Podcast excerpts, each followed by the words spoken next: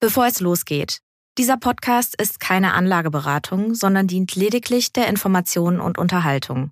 Die Hosts oder der Verlag übernehmen keine Haftung für Anlageentscheidungen, die sie aufgrund der im Podcast gehörten Informationen treffen. Leben mit Aktien.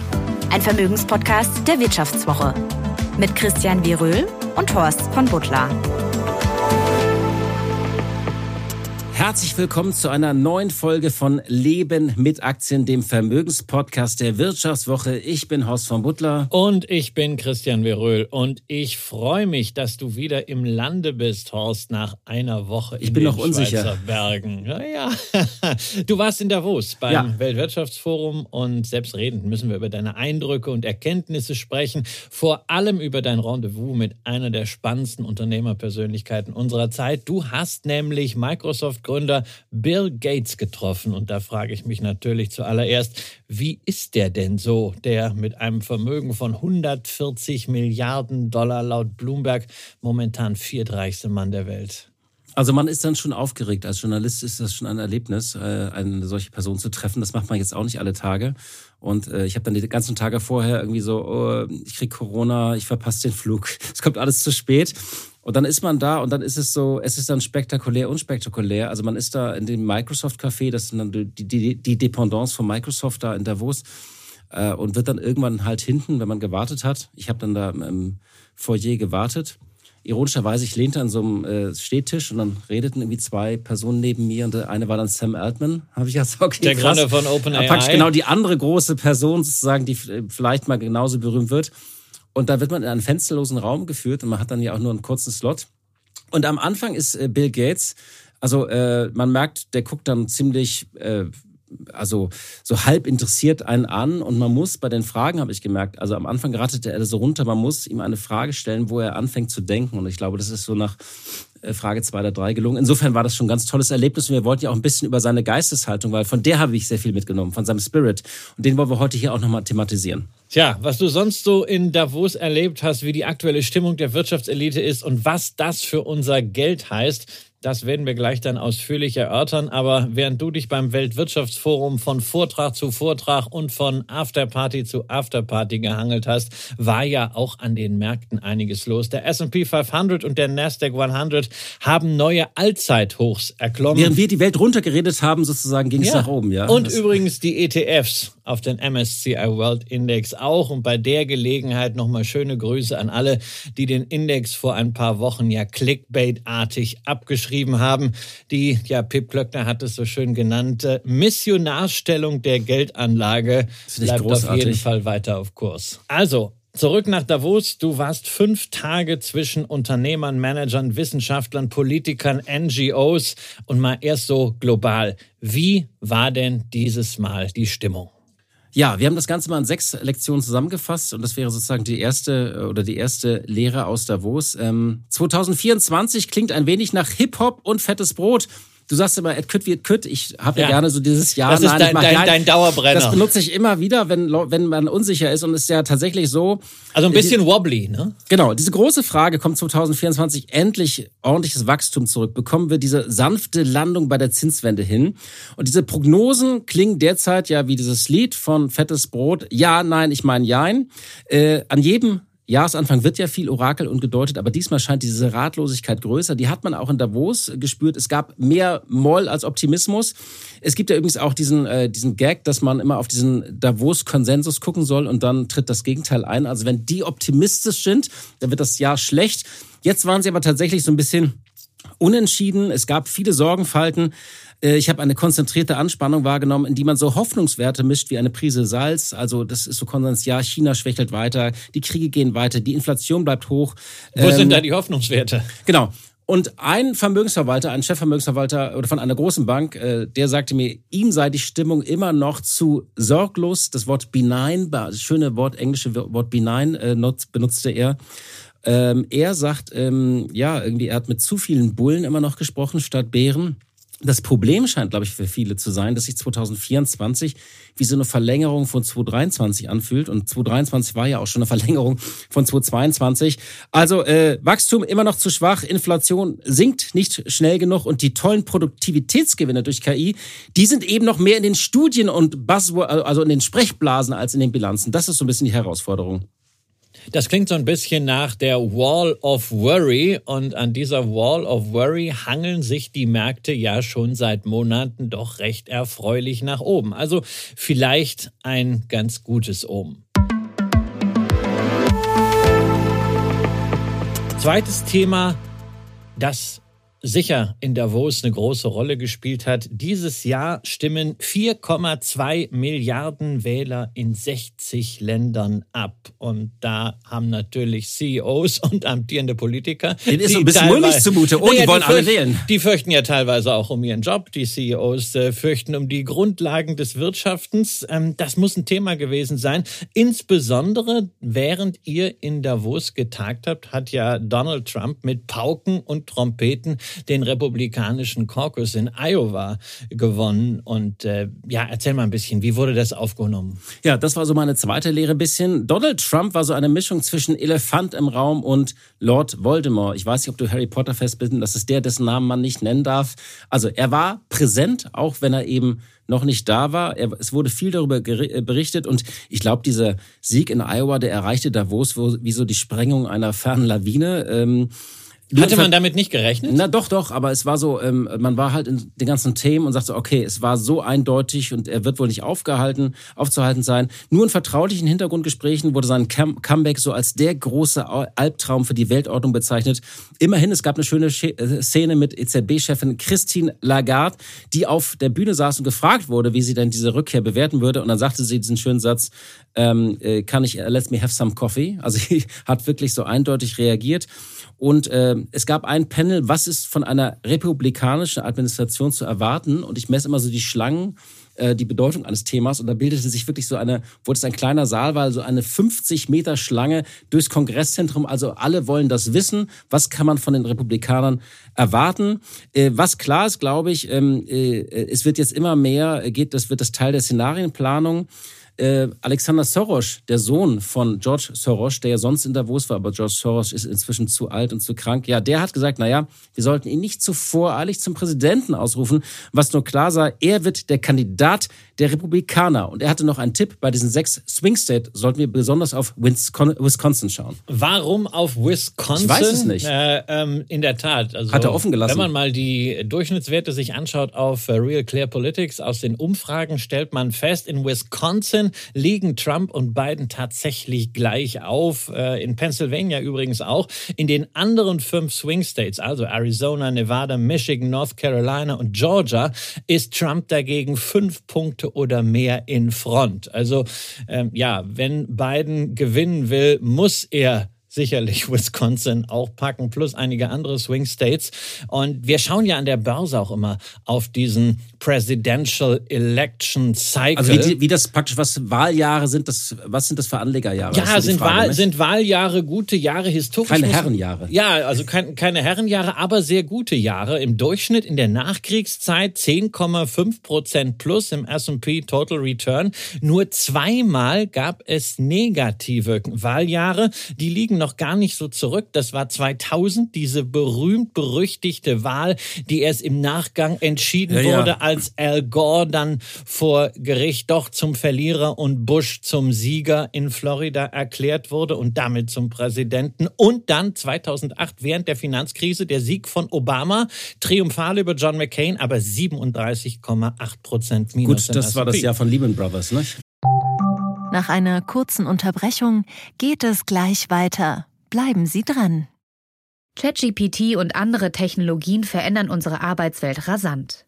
Bei der Veranstaltung Work in Progress diskutieren wir in der Handelsblatt Media Group die Zukunft des Arbeitsmarktes, HR-Trends, KI, mentale Gesundheit und neue Leadership-Perspektiven. Sei am 13. und 14. Juni in Düsseldorf oder virtuell dabei und melde dich jetzt an unter work-progress.de.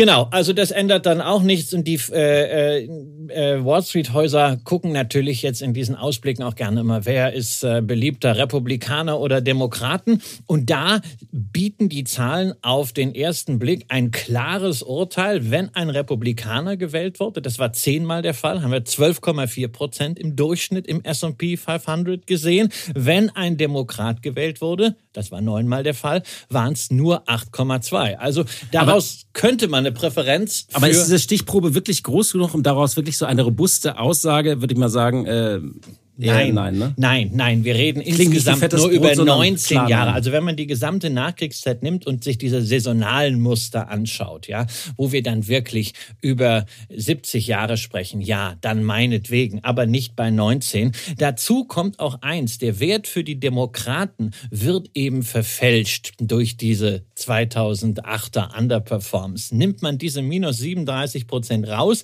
liegt der Demokratendurchschnitt bei 13,9, also über dem der Republikaner. Und dazu darf man noch eins nicht vergessen. Trump ist Trump und kein Republikaner im historischen Sinne. Insofern würde ich nur sagen, Gesichert erscheint eins, in einem Wahljahr wird die amtierende Regierung nicht ohne Not irgendwelche Maßnahmen ergreifen, die Wähler und Wirtschaft, also Spender, großartig verschrecken könnten. Und das ist tendenziell natürlich positiv für die Börse, wirkt aber auch nicht gegen die ganz großen Krisen. Tja, Abseits der Krisen, das große Thema unserer Zeit und natürlich auch in Davos, künstliche Intelligenz. Letztes Jahr war das ja gerade noch ganz neu. So am 30.11.2022 wurde ChatGPT freigeschaltet für die Öffentlichkeit. Keine drei Monate später, damals Davos. Jetzt hatte man zwölf Monate mehr Zeit, sich mal so ein bisschen darauf einzustellen. Was hat sich so verändert in der Wahrnehmung der Wirtschaftselite, was KI angeht? Ja, ich habe das mal so unter der Formel, äh, frag mal ChatGPT, was ChatGPT inzwischen alles kann. Also es ist in aller Munde, aber die Ratlosigkeit ist noch groß das Wall Street Journal hat ja schon rumgewitzelt, ähm, so wenn Davos anfängt, über künstliche Intelligenz zu sprechen, wäre es vielleicht Zeit zu verkaufen, seine Aktien. Das haben die nicht so, und die sind mal so die ganzen äh, Tech-Trends der vergangenen Jahre durchgegangen und wie praktisch das äh, in Davos darauf reagiert wurde und äh, ähm, haben dann so mal versucht nachzuweisen, ob, ob es nicht dann ein guter Zeitpunkt ist, wie bei Bitcoin oder bei Krypto, dass danach eigentlich immer alles runtergeht. War das ja, ein Thema? Krypto? Ja, nee, also Krypto, das Lustige war, auf dieser Promenade, wo auch immer die ganzen Häuser sind, gab es vor einigen Jahren noch ein riesiges Kryptohaus, äh, also wirklich so, wirklich so bunkerartig. Die haben sich jetzt in so eine Kneipe zurückgezogen, in eine umgebaute Kneipe. Da wurde noch über Krypto gesprochen. Ähm, man kann auch immer so ein bisschen die Themen anhand dieser Promenade, die ja umgebaut wird mit den ganzen Pavillons und Läden, so ein bisschen ablesen. Also, äh, KI war das große Thema. Es gab viele Panels dazu, aber falls Sie, liebe Hörerinnen und liebe Hörer, rätseln, wie sie künstliche Intelligenz in ihrem Unternehmen anwenden sollen, keine Sorge, kann ich nur sagen, da sind sie einfach nicht alleine. Mir hat die Vorständin eines äh, äh Tech-Konzerns erzählt, äh, vor einem Jahr hätten wirklich äh, sehr viele CEOs panisch ihre CIOs angerufen, so, what's my strategy? Also nach Davos. Alle wussten es nicht. Das war der sogenannte Tsunami der KI, den du gerade besprochen hast. Und ein anderer Vorstand einer IT-Beratung hat mir gesagt, die Menschen seien immer noch aufgeregt und überwältigt. Er sagte, they're excited but still overwhelmed. Fest steht, die Produktivitätsfortschritte, die alle versprechen von 30, 40 Prozent, die finden sich in der Breite noch eher in forschen Studien und Voraussagen als in den Bilanzen. Es wurde also auch viel geredet in Davos. Äh, die besondere Begegnung war wirklich äh, OpenAI-Chef Sam Altman, der war der Star dort, war auf sehr vielen Bühnen und ich konnte ihn bei einem Mittagessen erleben, wo ihn Mark Benioff interviewt hat, also der der CEO, auch ein ganz toller äh, Unternehmer von Salesforce. Ähm, der, also der, der Mark Benioff, der beherrscht seine Umgebung wie so ein Bergmassiv. Also es ist wirklich eine beeindruckende äh, Figur. Ja, auch naja. ein Unternehmen, was schon sehr, sehr lange mit KI konnektiert wird. Deutlich länger, als wir ChatGPT wahrnehmen. Es war immer mit ein Argument, warum man auch an der Börse Salesforce mehr Bewertung zugebilligt hat als SAP, dass sie einen KI-Fokus hatten, auch recht früh, recht viel in Ventures dort investiert haben. Genau. Und äh, was mich, äh, also ich habe ja Sam Altman das erste Mal so aus der Nähe beobachten können, der ist nicht so dieser forsche Change or Die Typ sozusagen, also sagen, ihr seid alle weg, sondern er war eher äh, reflektiert, erzögernd und er sagte auch in einem Satz, den habe ich mir äh, mitgeschrieben, man müsste KI entmystifizieren. Die Leute würden es schon nutzen und würden schon ihre Anwendung finden. Er selbst sagte, er sei auch kein großer KI-Forscher. Das muss man sich mal äh, äh, die Aussage wirklich so auf der Zunge zergehen lassen. Und jeder müsste herausfinden, was nun zu tun und richtig sei, Schritt für Schritt. Und das gelte auch für ihn. Und dann wurde er gefragt, was ist denn jetzt, ähm, was bleibt für die Menschen in einer Welt, in der KI regiert? Und da sagt er, na ja, das erste Opfer von KI, wir erinnern uns 1996, Deep Blue sei ja Schach gewesen. Und er sagte, ist Schach tot? Sagt er, nein, im Gegenteil, Schach ist so lebendig wie nie und immer noch würde sich keiner irgendwie ein Schachspiel zwischen zwei künstlichen Intelligenzen anschauen, sondern es bliebe natürlich etwas für den Menschen.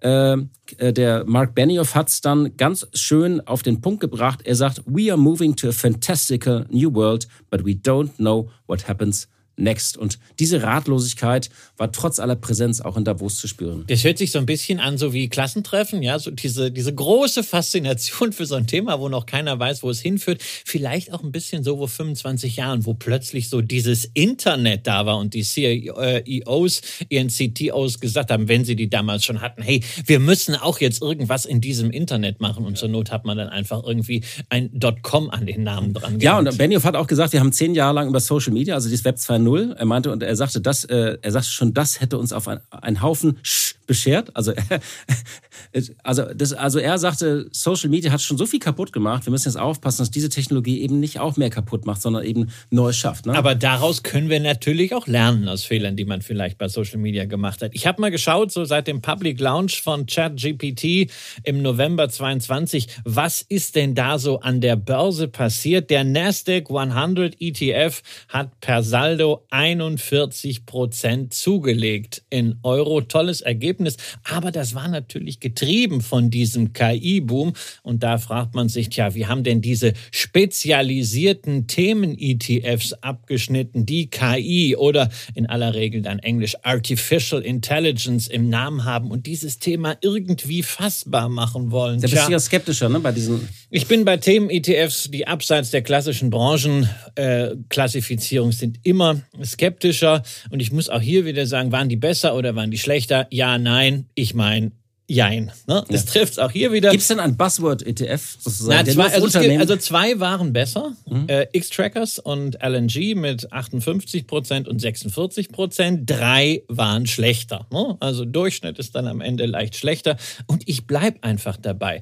Solange es so wenige reinrassige KI-Unternehmen an der Börse gibt und gleichzeitig so viele Glücksritter wie Tom Siebel mit C3 AI, ist man meiner Ansicht nach mit dem Nasdaq ETF oder alternativ mit den großen Plattformen plus einem Halbleiter ETF für dieses ganze Megathema KI optimal gerüstet.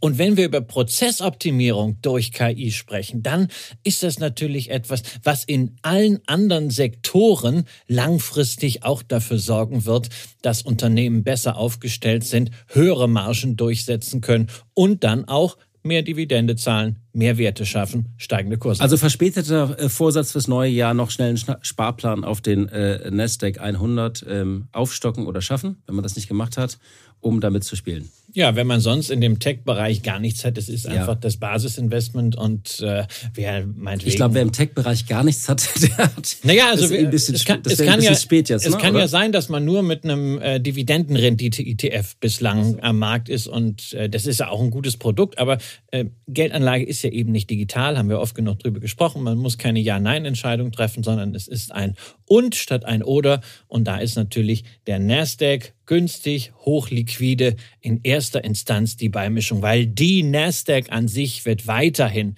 die Adresse sein, wo wachstumsstarke Unternehmen hingehen, wenn sie sich an der Börse Kapital besorgen wollen. Aber Horst, jetzt endlich zu dem, was für mich das absolute Highlight deiner Ich freue mich so, dass du dich darüber freust, weil ich habe mich ja schon Ja, total. Als ich das Foto von dir äh, und Bill Gates auf Instagram gesehen habe zuerst, da habe ich nur gesagt, wow, das ist irgendwie cool, weil also wir kommen ja beide aus einer Zeit, wo Bill Gates mit Microsoft so ein bisschen das war, was dann später Jeff Bezos oder vielleicht heute Elon Musk ist, so der Tech-Unternehmer schlechthin und äh, Microsoft damals ja auch die Wachstumsaktie schlechthin. Und du bist ja gleich mit einer Frage eingestiegen in das Interview, die auch viele Hörerinnen und Hörer sich immer wieder stellen und die uns hier eigentlich jede Woche beschäftigt. Wie bewahrt man sich beim Leben mit Aktien angesichts der vielen Krisen seinen Optimismus und sein Durchhaltevermögen. Genau, und äh, das war für mich tatsächlich auch so ein, so ein Moment, wo ich dann auch äh, ganz anders in diese Woche gestartet bin, weil ich kam da so mit meinem Krisenknäuel im Kopf, ja, in die Schweizer Berge und sagte, ich muss jetzt irgendwie mal fragen, Mensch, ist doch hier jede Menge los, irgendwie, ähm, wie, wie schaut er eigentlich darauf angesichts der ganzen Krisen? Und er sagte, ja, also ich zitiere jetzt mal, ohne Frage leben wir in schwierigen Zeiten. Aber ich bleibe optimistisch. Es gibt so viele Innovationen. Nicht alle machen so große Schlagzeilen wie ein Bombenangriff oder produzieren Bilder, die um die Welt gehen, was nicht heißen soll, dass darüber nicht berichtet werden muss. Wir übersehen aber dabei oft die positiven Dinge. Das Innovationstempo war noch nie so hoch wie heute. Das Schöne war, er hatte einen schwarzen Rucksack dabei, den hat er in Davos rumgetragen. Er engagiert sich ja sehr beim Thema globale Gesundheit und er hatte vier, fünf Gegenstände, das hat er auch PR-mäßig gut gemacht. Die hat er dann immer vorgezeigt und er hat sie mir dann auch gezeigt. Zum Beispiel ähm, einen, äh, einen so äh, handgroßen äh, Ultraschall, ein handgroßes Ultraschallgerät, was man an äh, ein Smartphone oder iPad anschließen kann, was KI-gestützt arbeitet und da, dadurch kann man in entlegenen Gegenden der Welt, wo es keinen Arzt gibt äh, oder wo es eben insgesamt nicht die Versorgung so gut ist, kann man Ultraschall machen für Schwangere, aber auch an, für andere Themen. Äh, dann hat er Impfpflaster. Also das Thema Impfen bleibt ja, ähm, äh, bleibt ja virulent und dadurch kann man auch ohne große ärztliche Hilfe gegen große Krankheiten oder gegen einige Krankheiten in der Welt impfen. Also das hat er nur vorgezeigt. Ich glaube, was seine Botschaft war, sind so zwei Sachen. Er sagte, die Staaten lassen schon wieder nach. Die wollten ja nach der globalen Pandemie äh, ihre Ausgaben, haben gesagt, wir müssen jetzt investieren in die globale Gesundheit, damit uns das nicht mehr passiert. Er sagt, das lässt wieder nach. Habe ich auch gesagt, na ja, ist ja klar. Nicht zuletzt unter dem Eindruck der Kriege. Ja, ich habe gedacht, das müssen die für Energie und Waffen ausgeben. Sagt er, ja, das stimmt. Trotzdem lassen die eben nach. Seine Stiftung wird ja mehr Geld ausgeben. Ähm, und, ähm, und er hat bloß gesagt, man muss diese Krisen mit im Blick behalten, man muss dranbleiben an diesen Themen. Deutschland ist da übrigens eine rühmliche Ausnahme, aber er hat gesagt, obwohl diese Gesundheitsausgaben zurückgehen, waren die Innovationen eigentlich noch nie so. Es gab, die Innovationspipeline ist voll. Und das setzt eigentlich so die Stimmung, dass man sagt, auch in diesen ganzen Krisen gibt es Fortschritte und er zitierte dann zum Schluss auch seinen äh, äh Freund Hans Rosling, dessen Buch Factfulness ich ja auch sehr gerne mag und der pflegt ja wohl zu sagen, dass die Dinge schlecht sein können und trotzdem besser werden. Und das müssen wir uns als Anleger ja auch immer wieder vergegenwärtigen, dass die ganzen schlechten Nachrichten einfach die besseren Headlines bringen. Die kannst du in Live-Ticker packen. Aber all das, was Innovation und Fortschritt ist, passiert eben evolutionär. Das gibt keinen Live-Ticker und das steht auch nicht ganz oben auf Seite 1. Und existiert aber trotzdem und sorgt eben dafür, dass unsere Welt zwar lange noch nicht gut ist, aber dass sie jeden Tag ein Stückchen besser werden kann, dass weniger Kinder sterben, ganz, ganz wichtiges Thema, dass wir besseres Essen haben, dass wir sauberes Wasser haben, dass wir Krankheiten bekämpfen können oder auch, dass wir an unserem Handgelenk eben nicht mehr nur eine Uhr tragen, sondern gleichzeitig ein Blutdruckmesser, ein äh, Kommunikationsgerät und ein Navigator. Wir haben dann auch noch über KI geredet und äh, es gibt ja diese Netflix-Doku über Bill Gates. Kennst du die eigentlich? Die hat mir so mein Bild von ihm so ein bisschen verändert, weil da wurde in jeder Folge einfach gezeigt, wie er diese Probleme anpackt. Er rennt dann ja auch immer mit so einem Beutel rum, wo dann so zehn Bücher drin sind. Er liest erstmal alles dazu auf so einer einsamen Insel und er hat ja wirklich erfolgreich gegen Polio zum Beispiel gekämpft.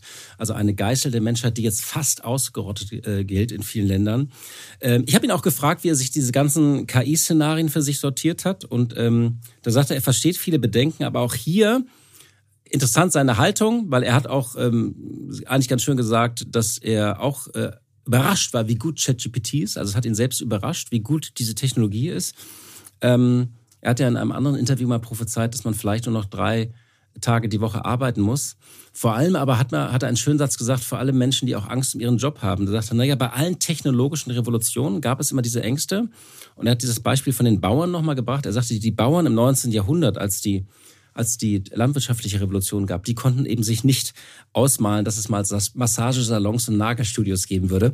Und äh, allein, dass er das als Beispiel nennt, also das ist so, Massa was fällt mir ein? Massagesalons und Nagelstudios. Ja, aber das ist es, das ist es ja genau. Ja. Und es zeigt ja auch wieder die Anpassungsfähigkeit von Menschen ja. und damit auch von Unternehmen, die wir ebenfalls nicht unterschätzen dürfen. Also wir müssen, wenn KI mal unseren Podcast übernimmt, dann machen wir beide ein, ein Nagelstudio auf.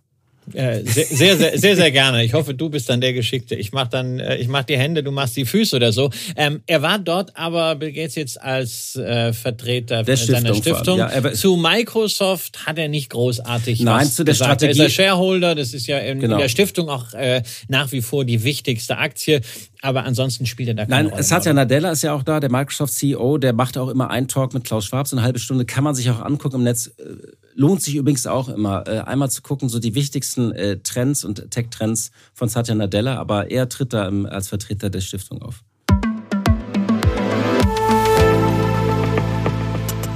Aber Davos ist ja nicht nur Wirtschaft und Forschung, sondern auch Politik. Und was das angeht, hat Emmanuel Macron ja mal wieder ein Ausrufezeichen gesetzt. Ja, innenpolitisch ist der französische Präsident ja in vielerlei Hinsicht eine Enttäuschung, aber die große Bühne, das ist einfach sein Ding. Choose France hat er den Wirtschaftsführern zugerufen und mit einem fulminanten Vortrag Standortmarketing für Frankreich betrieben, während Kanzler Scholz wie üblich äh, gar nicht erst da war und Christian Lindner Deutschland als müden Mann bezeichnet hat, der einen Kaffee braucht. Also der Meister der missglückten Narrative war wieder am Werk. Ja, die, die Deutschen waren äh, wohl auch ein bisschen beleidigt. Die deutsche Delegation, dass Macron äh, Choose France auch nochmal getwittert hat und sagt, er könnte doch Europe machen. Ne? Äh, wo ich auch sage, ja, dann seid halt selbst da und verkauft unser Land besser. Also die Deutschen waren, haben sich einfach auch nicht gut präsentiert. Sogar die Belgier präsentieren sich besser in, in, in, in Davos. Es ist wirklich so,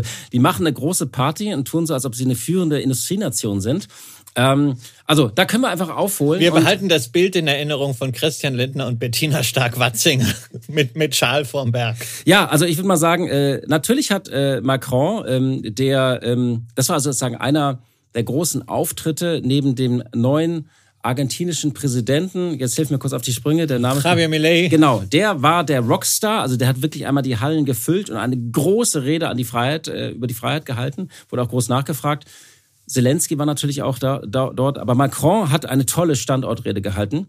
Und was, was ich, glaube ich, mitgenommen habe, und das ist so ähm, ein Unterschied, ja, der mag angeschlagen sein und Frankreich hat viele Probleme, aber er hat gesagt, er ist jetzt sechs Jahre Präsident und das ist mein Plan für die nächsten Jahre und ich nenne es Frankreich 2030, erstens, zweitens, drittens, viertens. Und dieser Plan ist ja das, was viele hier so ein bisschen Eine Agenda vermissen. 2030. Ja, egal wie, egal wie man es immer nennt. Und ähm, also er hat, äh, er hat diese Ziele eben definiert, äh, definiert und ich glaube, ähm, das, das ist das, was auch viele deutsche CEOs am Rand des Treffens gesagt haben. Es gab ja auch Treffen mit der deutschen Regierung. Die haben die merken schon, dass sie irgendwas tun müssen. Die merken auch schon, also viele CEOs fragen sich auch, muss die Wirtschaft vielleicht ein bisschen politischer werden und in die Bütt sozusagen auch Verantwortung übernehmen? Weil es bringt ja nichts, wenn es deinem Unternehmen gut geht, aber das Land kippt dir so ein bisschen weg. Das war schon auch ein großes Thema. Ähm, aber gut, man, man, muss sich halt auch ein bisschen verkaufen können. Und das kann Macron. Und wie ich dich kenne, hast du dir gleich auch nochmal den französischen Aktienindex angeguckt. Ja, ich habe mal, ich hab mal drauf geguckt. Also in den letzten zwölf Monaten sind französische Aktien ziemlich analog zu den deutschen gelaufen. Der Blue Chip Index in Paris, der CAC 40, hat wie der DAX etwa zehn Prozent zugelegt. Die Midcaps, der MDAX oder der äh, CAC 60 äh, leicht im Minus, wenn auch in Frankreich nicht so stark. Aber über fünf Jahre ist es natürlich schon spannend. Äh, Frankreich deutlich vorm CAC 40 75 Prozent, der DAX nur 45 Prozent. Übrigens alles gerechnet auf Basis der ETFs inklusive Ausschüttung, weil der DAX ja ein Performance-Index ist. Bei den Midcaps führt Frankreich 24 zu 10. Aber wir haben ja auch oft gesagt, die Aussagekraft von Aktienindizes über Standortfaktoren ist vor allen Dingen bei den Blue Chip Barometern, bei diesen global aufgestellten Konzernen begrenzt. Aber man muss auch festhalten, Auf jeden Fall hat Frankreich den besser entwickelten Kapitalmarkt, die breitere Sektorstruktur und mehr Incentives für Aktionäre. Konzernseitig gibt's Bonusprogramme. Der eine oder andere kennt das, wenn er französische Aktien hat. Da kann man die speziell in eine andere WKN tauschen und dann gibt es Bonusaktien dazu, wenn man eine Zeit lang investiert bleibt, paar Jahre. Dann gibt es Regierungs... Soll man das eigentlich machen? Also ich krieg das auch immer dann so von L'Oreal da so einen Brief, ja, also äh, als, als langfristiger Anleger, äh, warum solltest du es nicht machen? Du kriegst entweder Bonusaktien oder kriegst mehr Dividende oder beides. Der einzige Nachteil ist, dass es eine neue WKN wird. Die. Aktiengattung genau. Deswegen habe ich immer so. Es wird dann halt gesperrt und du siehst für diese neue WKN keinen Kurs. Ja, die stehen dann da ohne Kurswert. Das heißt, wenn du also deine Lebensfreude daraus beziehst, dass die Zahl unter dem Depot immer größer wird, äh, dann ist das nicht ab und für zu dich. Eine, nicht Lebensfreude, aber eine kleine Freude äh, ziehe ich schon. Ja gut, raus. also wenn dir das äh, sehr, sehr wichtig ist, dann macht es keinen Sinn, wenn du das ausblenden kannst und weißt, okay, ich bin bei L'Oreal einfach dabei. Wenn du ein Excel-Sheet hast, so wie ich, äh, dann ist dir das egal oder du trägst es einfach für dich selber nochmal ein als äh, normale L'Oreal. Du schneidest auf jeden Fall am Ende besser ab. Das ist halt auch so ein, so ein Ding. Regierungsamtlich gibt es äh, Altersvorsorgekonten, die steuerbegünstigt sind, den Plan Épargne Action. Ähm, übrigens nur für europäische Aktien, aber immerhin, ne? ein bisschen Protektionismus schadet ja nicht. Ähm, trotzdem muss ich sagen, am Ende Standortpolitik, Industriepolitik hin oder her. Äh, für mich ist es weiterhin Choose Europe als Gegengewicht zu den USA, sicherlich nicht auf Augenhöhe. Und wenn man im MSCI Europe ist, dann ist man mit 17 Prozent in Frankreich und mit 13 Prozent in Deutschland investiert, sollte sich halt immer klar machen, 22 Prozent sind in Großbritannien, 16 Prozent sind in der Schweiz, aber naja, auch da sind es halt multinationale Konzerne, die halt dort ihren Sitz haben. Kleine Anekdote noch zum DAX. Äh, bei äh, einem Hintergrund mit einem Regierungsmitglied ging es um diese alte Frage, ob die Stimmung viel schlechter ist als die Lage des Landes. Und da fiel tatsächlich der Satz, ähm, naja, man müsste doch nur auf den DAX schauen, wie der gelaufen ist.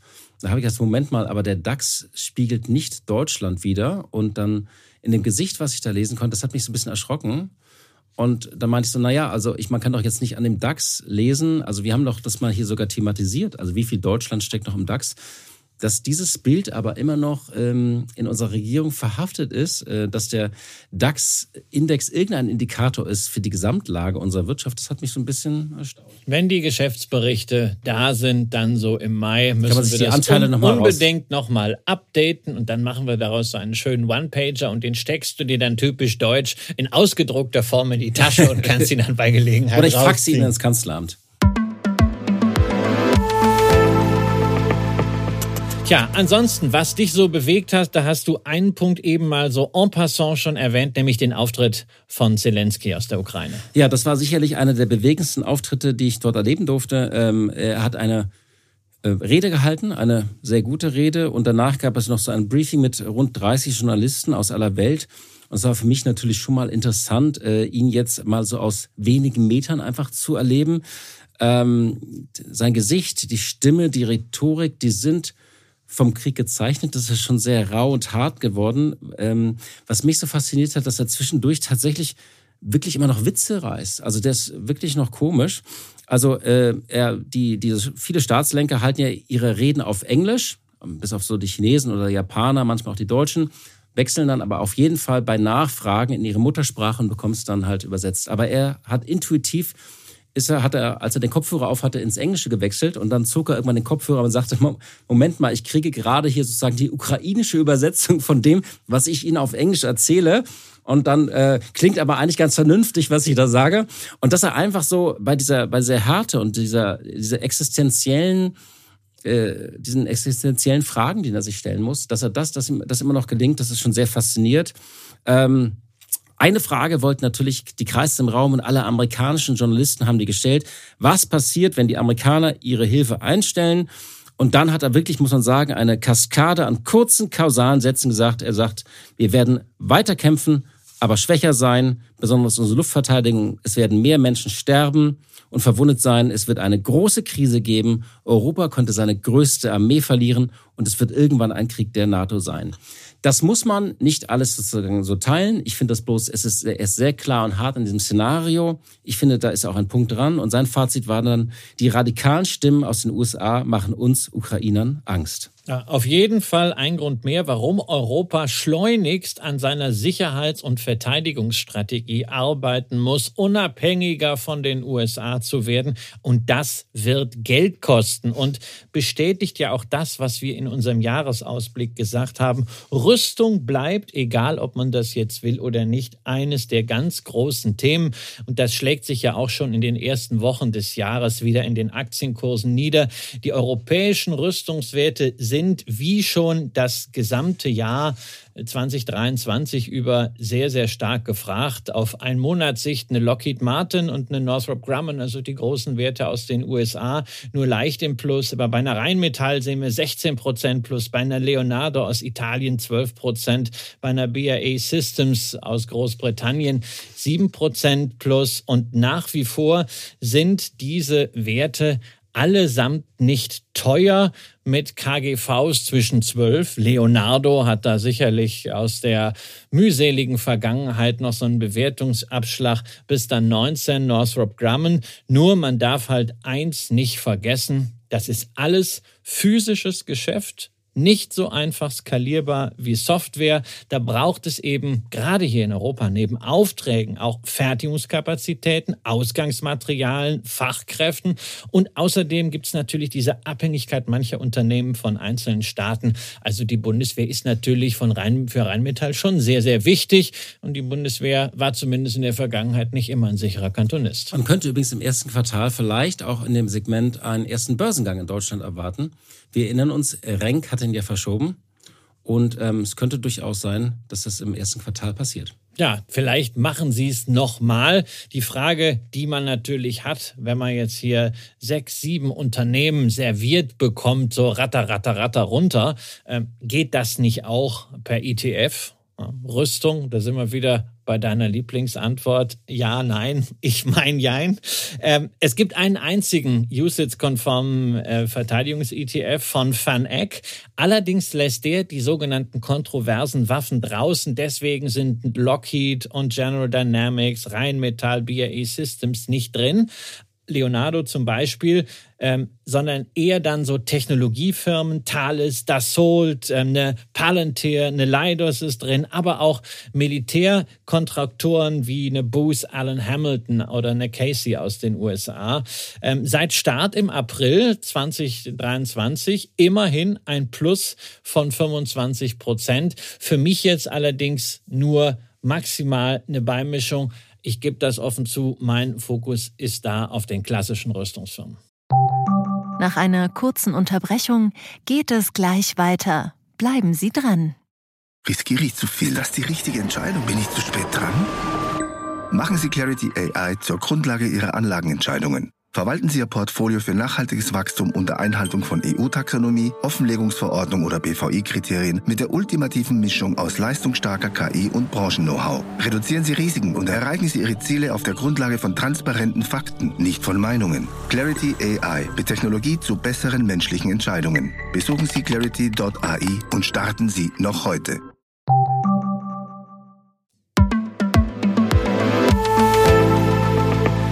Ansonsten hast du eben auch schon erwähnt, die Rede von Javier Milei. Ähm, hast du die verfolgt? Da ist ja eine ganze Menge hier äh, drüber geschrieben worden. Alleine schon äh, über seine Anreise, fand ich ja persönlich ultra cool, im Linienflugzeug. Ja, er äh, muss sparen, was, nicht? Ja, gut, und da geht man halt mit gutem Beispiel voran. Das ist einfach mal Street Credibility gezeigt. Put your money where your mouth is. Naja, Mouth hat er ja einen ziemlich großen.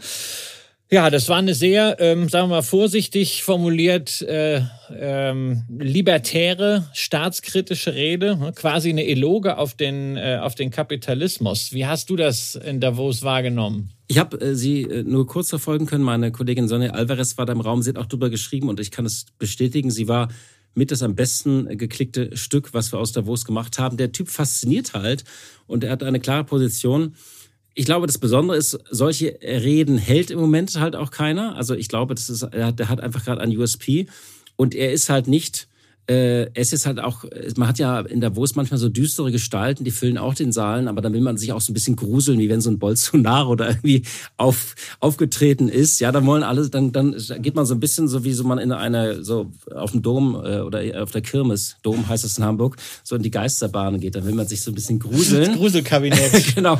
Und äh, hier ist es natürlich so, dass man sagt, äh, äh, es ist ein libertäres Labor, was wir in Argentinien äh, sehen werden der regiert ja wirklich da jetzt mit, der hat ja Dutz, hunderte Dekrete, glaube ich, verabschiedet. Äh, einige werden ihm um die Ohren gehauen, aber der meint es da wirklich ernst. er macht können, was. Ja, er macht was und ähm, noch ziehen die Argentinier ja mit und ich glaube, das wird einfach mal, äh, das, ähm, da werden nicht nur Case Studies vielleicht, sondern auch manche Lehrbücher nochmal nachgeschafft werden müssen, wenn man sich schaut, was er da sagt, nicht? Ja, und er hat natürlich hier dann die Vereinigte Empörungsfront der äh, deutschen Medienlandschaft wieder wundervoll getriggert.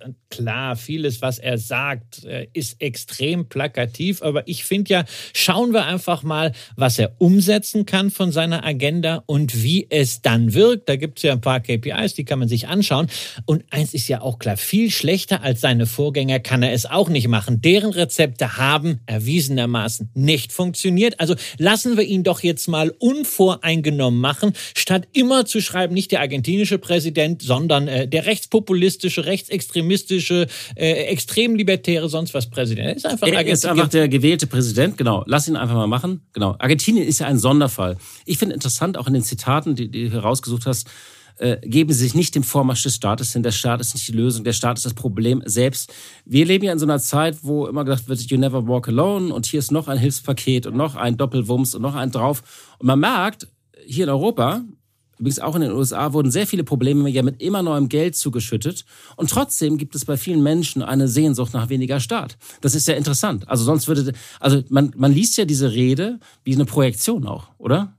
Ja, auf jeden Fall. Und auch als Gegenstück zu Deutschland. Also hier kriegt man das Geld, aber dafür wird man reguliert. Christian Sewing. Ich bin, glaube ich, ganz froh, dass wir nicht die Inflation ja, haben. Ja, Christian Sewing wurde ja ähm, auch bei euch in der äh, Vivo zitiert mit einem schönen Satz, Deutschland ist das Silicon Valley der Regulierung. Der Regulierung genau, ja? ja? genau, das ist dann der, der Gegendeal. Insofern Argentinien, spannendes Experiment. Und wer meint, als Anleger dabei sein zu müssen, der sei noch mal an den Global X MSCI Argentina ETF erinnert. Den hatten wir in Folge 27 besprochen. Leider ein US-Produkt, damit nicht USITS-konform und deswegen zwar auf manchen hiesigen Plattformen wie TradeGate durchaus auch fair handelbar, aber von manchen Banken unter Verweis auf die europäische MIFID-Richtlinie nicht für Privatanleger in der Ordermaske freigegeben. Und das äh, soll Anlegerschutz sein, verstehe ich aber nicht. Ein Argentinien-ETF dürfen viele nicht kaufen. 20er Hebel, Knockout Long auf Tesla, der nach 5% Kurs minus komplett verglüht ist, hingegen schon.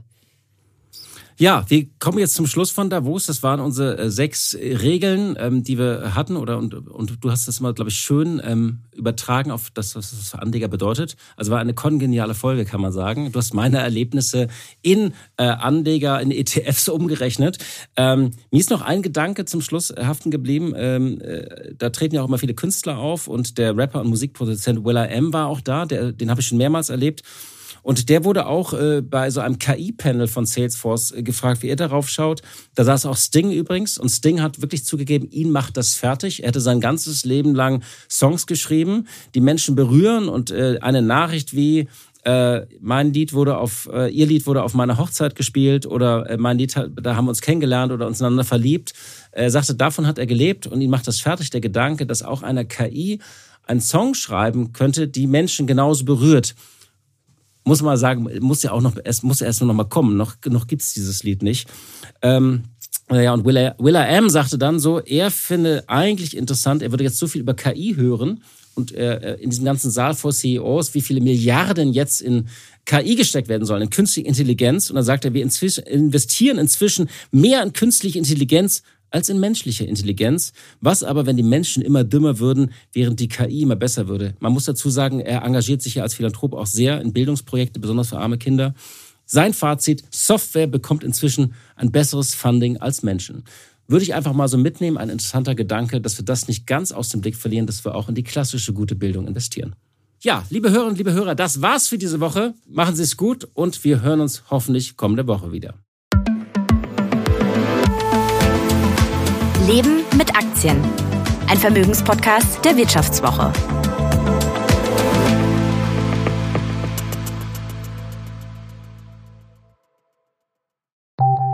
Nach einer kurzen Unterbrechung geht es gleich weiter. Bleiben Sie dran. KI wird Ihr Business verändern. Wie können Sie davon profitieren? Tyler Wessing ist eine internationale Wirtschaftskanzlei. Weltweit arbeiten wir mit Technologieführern und Innovationstreibern zusammen. Wir beraten Sie bei Fragen zu strategischen Akquisitionen oder der Entwicklung konkreter Anwendungsszenarien, genauso wie zum Schutz des geistigen Eigentums oder zum KI-Recht. Investieren Sie in KI. Entwickeln Sie sich weiter mit KI. Mit uns. Wir wissen wie. Tyler Wessing.